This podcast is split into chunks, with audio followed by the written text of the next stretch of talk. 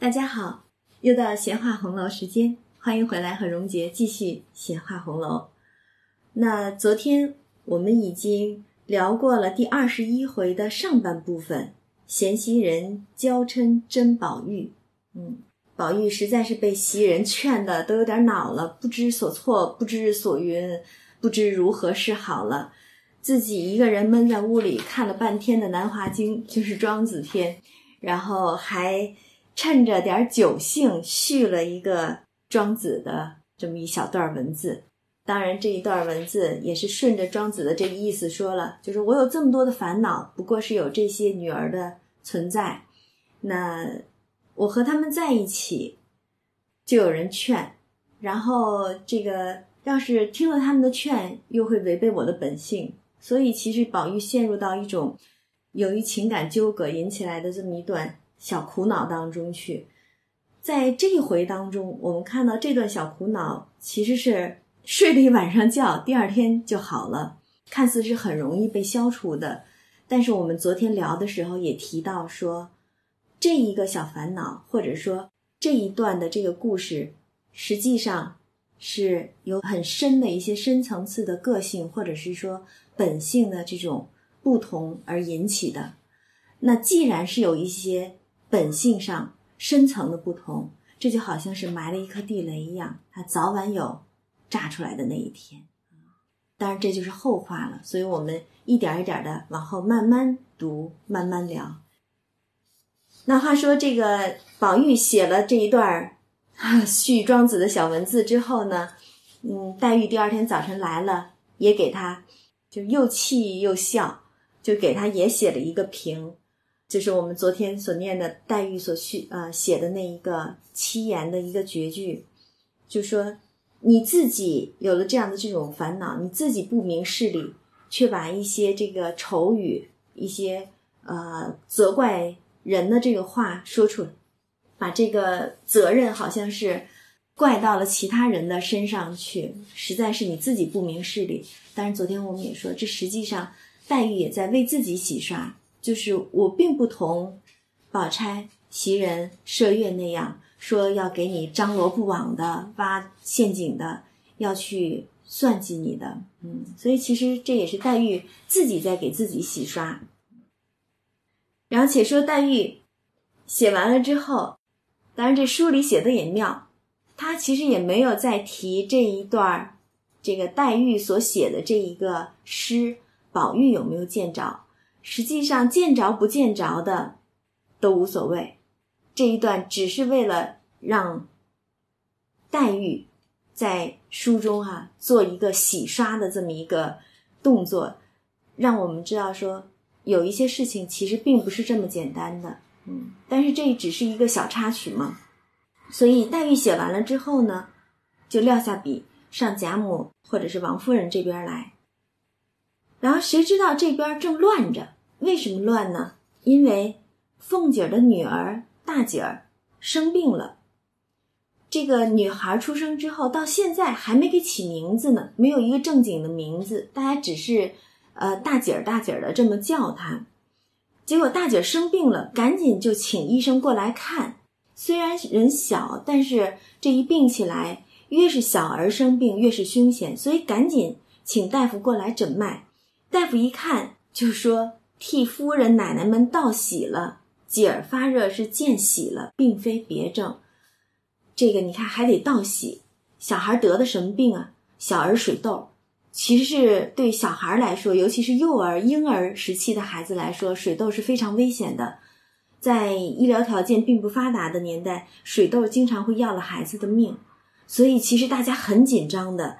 那你看王夫人和凤姐儿听了。”忙遣人问可好不好？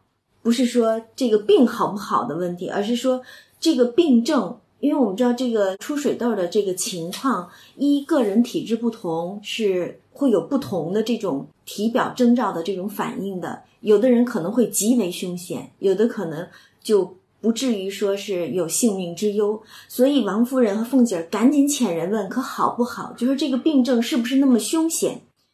因为。这在古代真的是会要命的，医生就说症虽险却顺，倒不妨预备桑虫、猪尾要紧。啊，蓉姐也不太懂为什么要预备桑虫、猪尾，估计是古代的时候去治小孩水痘的一些，要么是药材，要么就是因为我们也了解，在古代的时候，巫医是不分的，所以很多医术也夹杂着一些巫术，所以你也不知道他用这些虫啊、尾啊到底是要做什么。凤姐他们顿时就忙了起来，一面打扫房屋，供奉斗枕娘娘。啊，这得是啊，供个神仙以保佑自己的孩子顺利的度过这个出水痘的这个病情，然后一面又传与家人祭煎炒等物，有忌讳的，然后命平儿打点铺盖衣服与贾琏隔房。在那个时候，应该是有这样的一种说法，就是孩子出水痘的时候，夫妻是要分房的，即房中事。嗯，然后又拿大红的尺头。与奶子丫头等近人裁衣，用的是红色，为了是驱邪的。嗯，外面又打扫净室，款留两个医生，轮流斟酌诊脉下药，十二日不放回家。真是也很厉害的了，居住两个医生，两个大夫，不许人家回家，就在这儿老老实实的。孩子发出呃出水痘有多长时间，你们就在这儿看多少时间，天天的给孩子。诊脉看病啊，这也恐怕就是大家子有这样的这种这个底气吧，拘着两个医生不放回去。于是贾琏儿只得搬出外书房来斋戒，然后平儿、凤姐都随着王夫人日日的供奉斗着娘娘。且说贾琏这搬出外书房来斋戒这俩字儿，斋戒呀，什么意思？就是要吃斋、吃素。呃，要记这种男女房中之事，呃，要有一些这种呃事情要避讳的，要替女儿的这个病着想，要有一些忌讳的。但是，就从这两个字儿上来，我们且看都生出多少事儿来。且说这个贾琏儿自离了凤姐，就是要找事儿的，自己单独睡了两个晚上。就孤枕难眠了，十分难熬。在你小厮们里边有长得比较清秀的啊，揪两个小厮过来泄泄火，但是那也不成啊。结果不想这个荣国府里头呢，有一个非常不成器的厨子，懦弱无能，大家都给他起了个魂名儿外号叫多魂虫啊。然后他的父母呢，自小就给他从外边，并不是荣府家仆，而是从外边给他娶了一房媳妇。这个媳妇呢，二十来岁的年纪，生的有几分人才，就是说有姿色喽，见者无不羡慕。在这个奴仆当中，有点姿色的，大家可能都是惦记着嘛。嗯，而且这个女子生性轻浮，最喜拈花惹草。这个厨子多魂虫，又不理论，只要是有酒有肉有钱，便诸事不管了。其实这话说回来了，任何一个女子，更何况这位姑娘可能还是有几分才色的哈，嫁与这样一个人，只要有酒有肉有钱，便诸事不管了，也真的是很委屈吧。所以，她老公这样，那宁荣二府之人，人人就皆得入手了。所以这个媳妇美貌异常，轻浮无比。估计是在这个宁荣二府之间也颇有些这种淫荡的名声了，所以众人都呼她叫多姑娘啊，多姑娘。这个姑娘这个词儿，因为在有一段时间里边，实际上是专门被称呼那些做特殊行业的女子的啊，所以你看，一个好人家的女儿嫁到这边来，结果。嫁给这样的一个男子，结果就变成了这样的一个状态哈。好，我们且不多做评论，反正就知道这是一个美貌的小媳妇儿，而且极为轻浮。这贾琏儿他既在宁荣二府之中，又如何不知道这个人呢？所以早就知道有这么一个人，也早就见过，失魂落魄的，只是内聚娇妻，外聚鸾宠。屋里头有王熙凤。外边不知道养着多少个呢，对吧？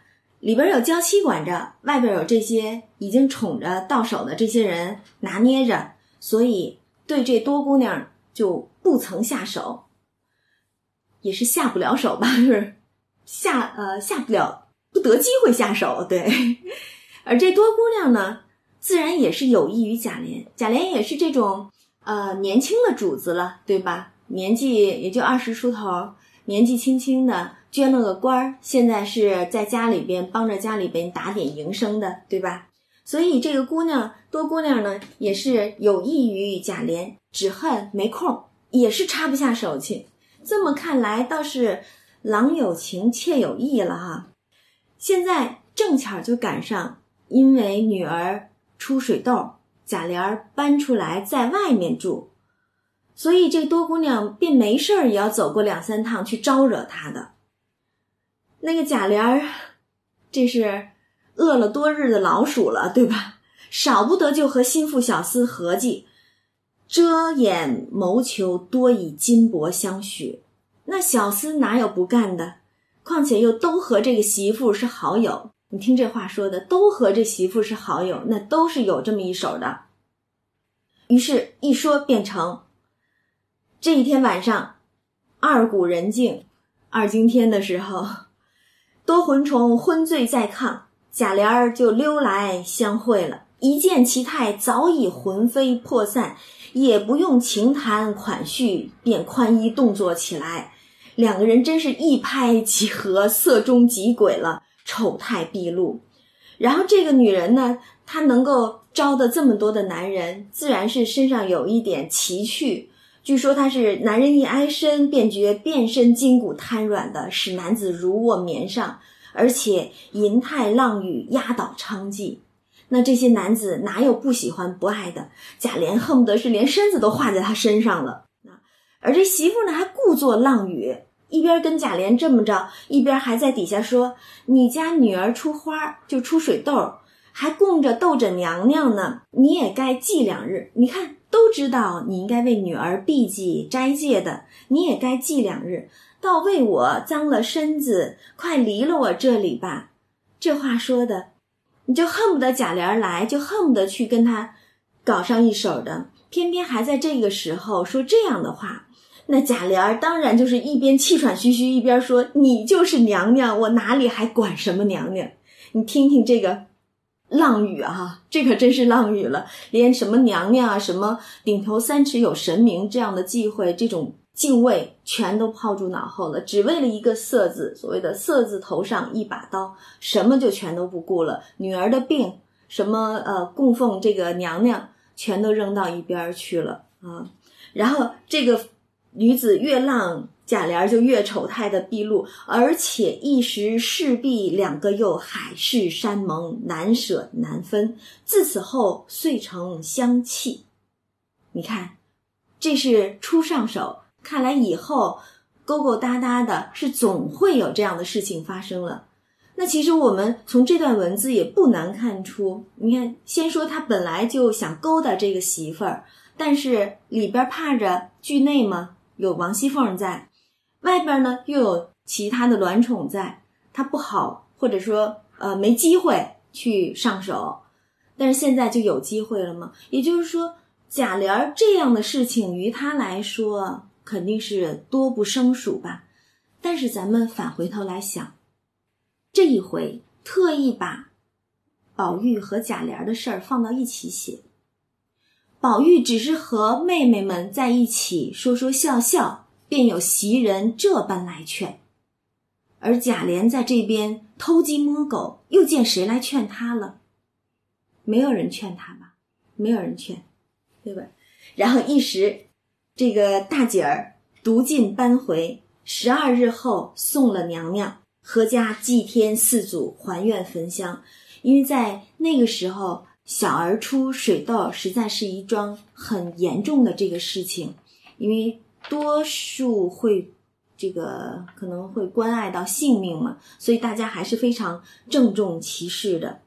然后庆贺放赏已毕，贾琏仍复搬进卧室。那见了凤姐儿，正是新婚不如远归，无限恩爱，自不必说了哈。然后且说次日一早起来，凤姐儿就往上屋里去了。平儿呢，她是作为大丫头，而且是呃凤姐儿陪房过来的。凤姐儿为了笼络住贾琏儿，早就把平儿给了这个贾琏儿，等于说就是收了房了。嗯，像这样的陪房丫头，其实一般就叫收了房了。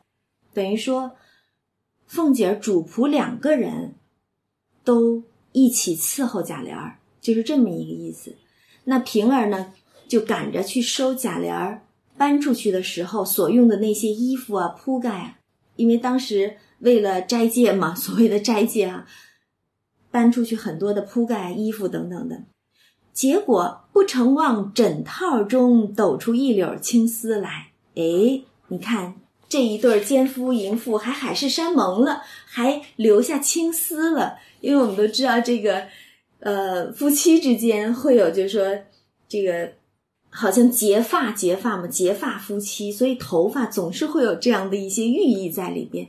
那这个女子还把一绺头发送给了贾琏儿，那平儿一看哪有不懂的，就拽了藏在袖子里头，走到这边房里头，拿着头发就问贾琏儿，向贾琏笑道：“这是什么？”贾琏儿一看着了慌，赶紧上来夺，平儿就跑，被贾琏一把揪住，摁在炕上，掰手就要夺，嘴里还说：“小蹄子，趁早拿出来。”不然我把你膀子撅折了！你看说的这狠话，这个求欢的时候自有他的这个吟声浪语的，然后到了这种时候，竟是这种无情之语，发咒毒狠的，把你的膀子都撅折了。那平儿就笑说：“你就是个没良心的，我好意瞒着他，就是瞒着凤姐儿来问你，你倒毒狠。等他回来，我告诉他，看你怎么着。”贾琏儿。一听平儿这么说，就赶紧陪笑央个说：“好亲人儿，赏我吧，我再不毒狠了。你看刚才还毒狠的，这会儿就只会说软话了。说句不好听的，就瞧贾琏这德行啊！北京话经常说，瞧这德行，真就是什么德行啊！这是嗯。一语未了，只听凤姐儿声音进来：“哎，凤姐儿来了。”贾琏听了，赶忙松手，平儿就起身。刚起身，凤姐儿已经走了进来，然后是让平儿来帮忙给太太找花样子的。平儿忙答应了去找。凤姐就看见，哎，贾琏就在屋里头，就想起来了，嗯，问平儿说：“钱儿拿出去的东西都收进来了？你看，开始盘问了。这一出去，搬到外书房去住。”啊，十天半个月的，凤姐多了解贾琏的为人啊，啊，所以就问钱儿拿出的东西都收回来了。平儿说收了。凤姐说可少了什么没有啊？为什么这么问？难保有什么东西就当了定情之物送人了呗？啊，少了什么没有？平儿说啊，我也怕丢下一两件儿，细细的查了查，一点不少。你看已经在描补呢。凤姐就说：“嗯，不少就好，只是别多出来吧。”看凤姐的精明啊，多精明啊！这可真是令人拍案叫绝了，太精明了。平儿就笑说：“不丢就是万幸了，谁还添出些什么来？”这是平儿明知故说了，对吧？他刚拿着那头发跟这儿问贾琏呢，所以就是跟这一回回目一样嘛。俏平儿软语救贾琏，他其实就替贾琏在这瞒呢啊。啊，不丢就是万幸了，谁还添出些什么来？凤姐就冷笑道：“这半个月难保干净，或者有相后的丢下的东西啊，戒指、汗巾、香袋儿，再至于头发，哎，指甲都是东西。哎呦，这可猜的太准了，简直是令人心惊胆寒了。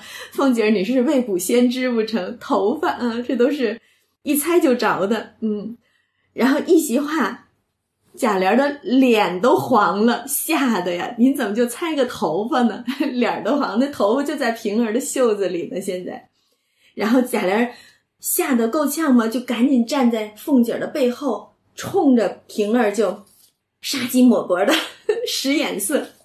瞧瞧哪还有半点的大家公子的这种公子的样子啊？这个这种描写杀鸡抹脖使眼色，这描写也真是也没谁了。这个连二爷您自重啊，一点大家公子的样子全都丢到爪哇国去了。嗯，平儿这边那这会儿就只装看不见，笑说：“怎么我的心就和奶奶的一样？我就怕有这个。”留神搜了搜，竟一点破绽也没有。明知故说了啊，奶奶不信时，那些东西我还没收呢。奶奶亲自再翻寻一遍去。这平儿真是会说话，嗯，他就知道凤姐疑心重，所以故意的就说啊，你要是不信，那你自己再翻一下。我翻了没有啊？因为平儿其实对凤姐来说还是非常忠诚的，非常忠诚的，一心也都是护着凤姐的。毕竟也是陪嫁丫头陪房过来的嘛，嗯，但是这会儿他真的是一门心思的想替贾琏遮掩，所以就拿这样的话来哄凤姐儿罢了。嗯，这真是这个软语救贾琏了啊。然后凤姐儿就笑：“傻丫头，哎，这话就说的到底谁傻呀？哈，嗯，不知道。”哪个是傻丫头呢？他说：“傻丫头，他便有这些东西，哪里就叫咱们翻着了？”说着就拿了样子走了。嗯，这边他走了，平儿就指着自己鼻头，晃着头笑说：“这件事儿你怎么谢我呢？”然后喜得个贾琏儿身痒难挠，抱上来就搂着心肝肉的乱叫乱谢。嗯。平儿仍拿了头发笑说：“这就是我一生的把柄了，好不好的不好，就抖露出这件事儿来。”其实这话说的看起来是两个人在那玩笑说话呢，对吧？这就是我一生的把柄了。但是你细想起来的时候，这话真见得平儿的可怜啊，没有一点安全感，没有任何的保障，即便是。跟着小姐嫁到了这种王公贵族的家庭当中去，然后又被主子收了房，但是一点安全感都没有，只能是靠着这样的一点，也许成为威胁的小东西吧。就是你不好，咱就抖露出来，那自有你的这个正室老婆来啊挟制你啊，或者怎么样，存了这样的一个心思呗，对吧？所以可见的平儿其实一点安全感都没有的，就想着能有一个。让这个靠山能够更稳妥一些吧，哪怕别管是威逼利诱啊，还是拿什么去挟制啊、要挟啊，反正就是有一个更稳的、稳妥的这个靠山、稳妥的后半生罢了。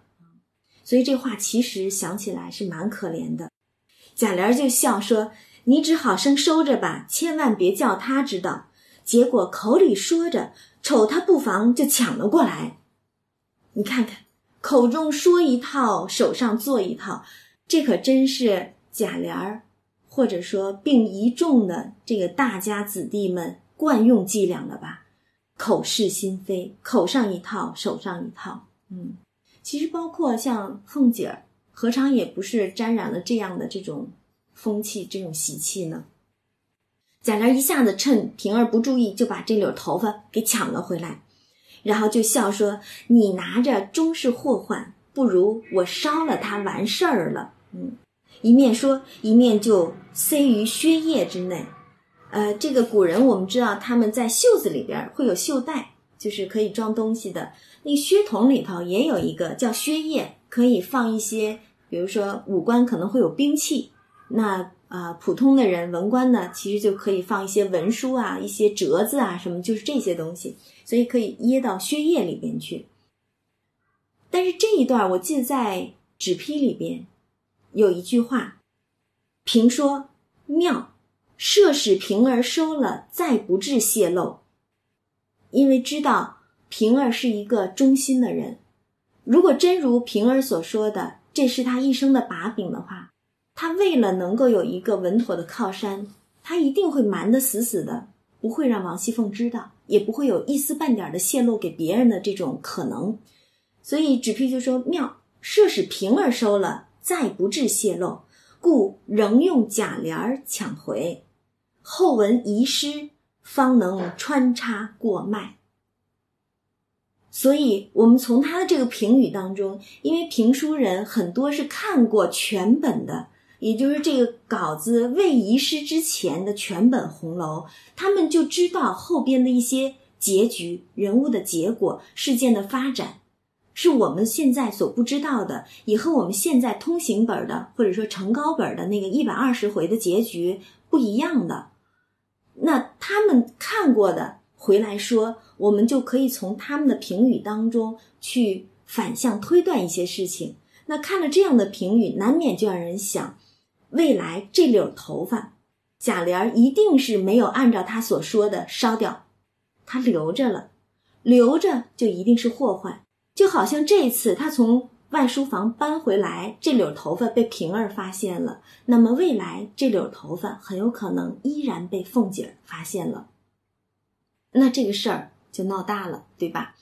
而且很有可能成为他们夫妇两个翻脸，或者说，因为我们说看凤姐那判词儿里边有一个呃一从二令三人木，我们猜测那个人木是一个拆字法，是一个休字，那么很有可能这是夫妻两个翻脸的导火索，导致了一些不可收拾的后果出来。但是这就是我们的猜测啦，这是猜测，因为在批语当中，往往不涉及到后面的重大的这个事件的话，它不会在这儿批，所以这绺头发一定还有一个更重要的道具的作用啊。只不过现在，呃，后面的文稿散失，我们就只能是靠猜的了。然后这边贾琏把头发抢了回来，掖到靴子筒里头去了，平儿就咬牙呀。这等于说被贾琏摆了一道，对吧？平儿就咬牙，没良心的东西，过了河就拆桥，明儿还想我替你撒谎。刚刚平儿当着凤姐儿的面儿撒谎，软语救了贾琏，把这事儿给他瞒过去了。结果凤姐刚走过河拆桥，贾琏就把这头发就给抢回去了，所以平儿就骂他是没良心的东西，嗯。结果贾琏见他娇俏动情，就搂着求欢，被平儿夺手跑了，急得贾琏是弯着腰恨道：“你看这个丑态毕露的，弯着腰恨道，说死促狭的小淫妇，一定浪得人火上来。”他又跑了，平儿就跑到窗外去，隔着窗子跟他说：“我浪我的，谁叫你上火了？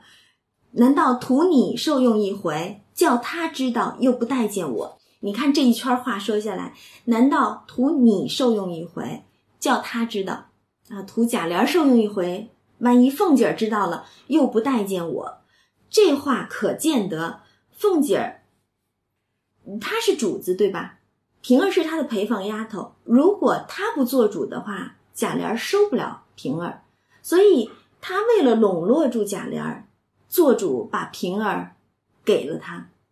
让他收了房了，但是这是利用平儿，对吧？笼络贾琏，但是一方面也跟防贼似的，防着那些卵宠一般，去防着平儿，生怕平儿做出点什么分宠的、争功邀宠的这样的事情来，看得很紧。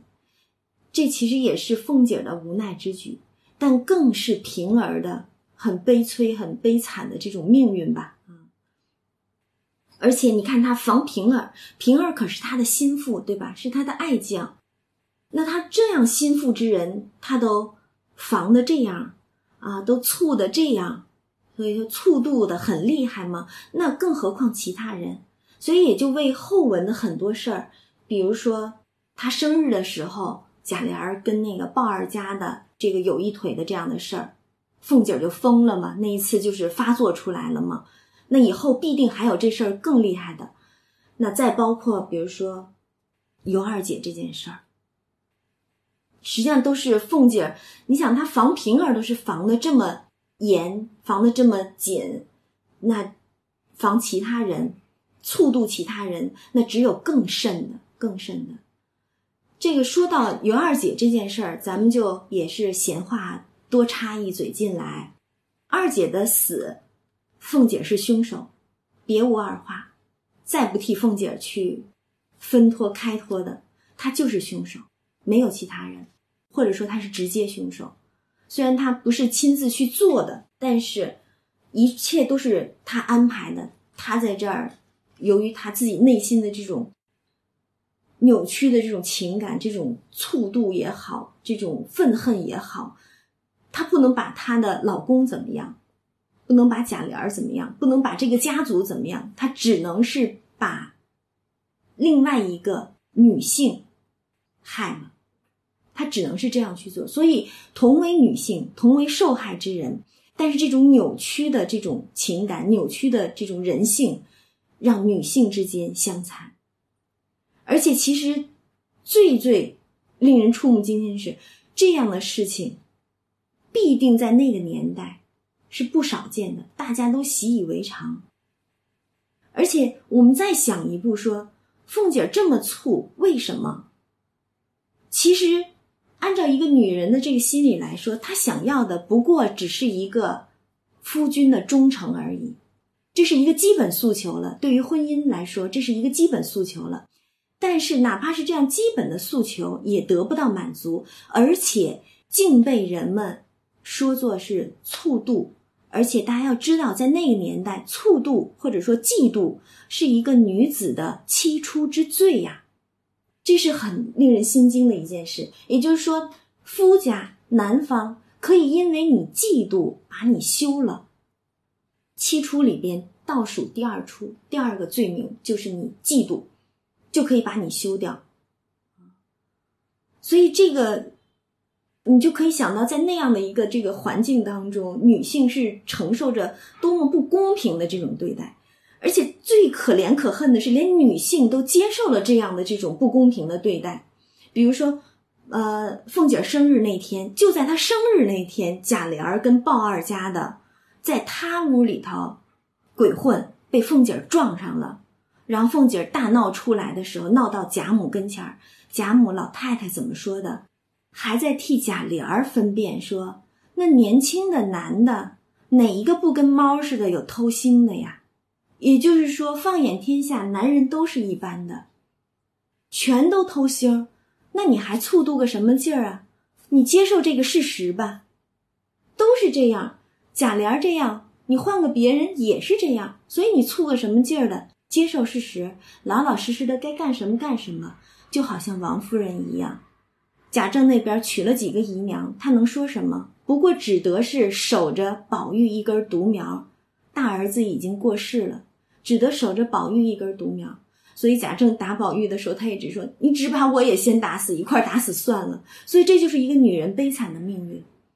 但是在那个年代，这种悲惨的命运是非常常见的，而且是被广为接受的。这是最令人心惊的。不单是男的，在这种男权社会当中，男的他们是享受者，他们是控制者，他们当然是非常的举双手双脚赞同的。但是就连女性。上从老太太，下到宝钗、袭人，他们都接受。而凤姐儿是他们当中比较少有的，就是有这种把这种醋度、这种反抗表现出来的人。像王夫人那样的就忍了，对吧？你娶一个什么周姨娘、赵姨娘的，我就忍了，能怎么样呢？对吧？但是凤姐儿她忍不了，她发出来了。我们不说凤姐儿这个人怎么样哈，这个她害了尤二姐，这我们不替她开脱，杀人的罪行自然有她的这个后果去承担，一报还一报，有因必有果，我们不去说这一方面，我们只说凤姐在对于夫妻的这种忠诚上的这种诉求，她没有错，但是在那样的一个时代，那样的一个环境当中，这等诉求竟然被人觉得你是一个疯婆娘吧。你疯了吗？你想要你的丈夫对你忠诚，所以很有可能，我们刚才不也讲了，那绺头发有可能是未来的一个重要的道具，就可能导致夫妻二人翻脸了，真的就翻脸了啊！但是翻脸的结果，凤姐一定讨不了好去，但这也只是咱们对于一个结局的猜测了，呃。不过，我们要说的是，不管结局如何，但是女性的悲惨命运是必然的，因为在那样的环境当中，没有什么是偶然发生的，哪怕是一个最偶然发生的事件，都有它的必然性在其中的。这个话咱们就是扯得稍微远一点，因为一说到这个凤姐这个事情这儿，就扯得远一点。然后这边且说平儿在窗户外头就是不肯进来，贾琏就在窗户里头跟他说：“你不用怕他，等我性子上来，把这个醋罐打个稀烂，他方才认得我呢。”贾琏是惧内的，他虽然是嘴上这么说，他其实是惧内的啊。因为凤姐儿毕竟是貌美泼辣又能干啊，阖家上下也都服她，对吧？所以贾琏是只能跟平儿这么说，因为他觉得平儿刚才的那个话，好像是因为忌惮凤姐儿，怕凤姐儿到时候不搭理自己，所以才不敢跟他在一块儿。那贾琏就说了：“等我哪天把这个醋罐子打个稀烂，他方才认得我呢。”又在说狠话呢，他防我防得像贼似的。只许他同男人说话，不许我和女人说话。我和女人略近些，他就疑惑。他不论小叔子、侄儿，大的小的，说说笑笑，就不怕我吃醋了。以后我也不许他见人。这话说的，其实我们也可以想见，凤姐和宝玉极亲密，凤姐和贾蓉、贾强极亲密，但是。我们看书的时候，我们能感受到他们的这种亲密。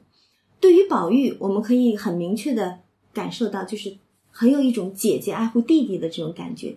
也是因为凤姐会做人，她因为知道老太太最喜欢宝玉，所以她就哄得宝玉讨老太太高兴。但是对于贾蓉和贾强呢，两个很俊秀的年轻后生哈，他确实是会有一些暧昧的，爱美之心，人皆有之。呃，而且他又是年轻的媳妇儿，对吗？所以肯定也是会动一些这样的心思。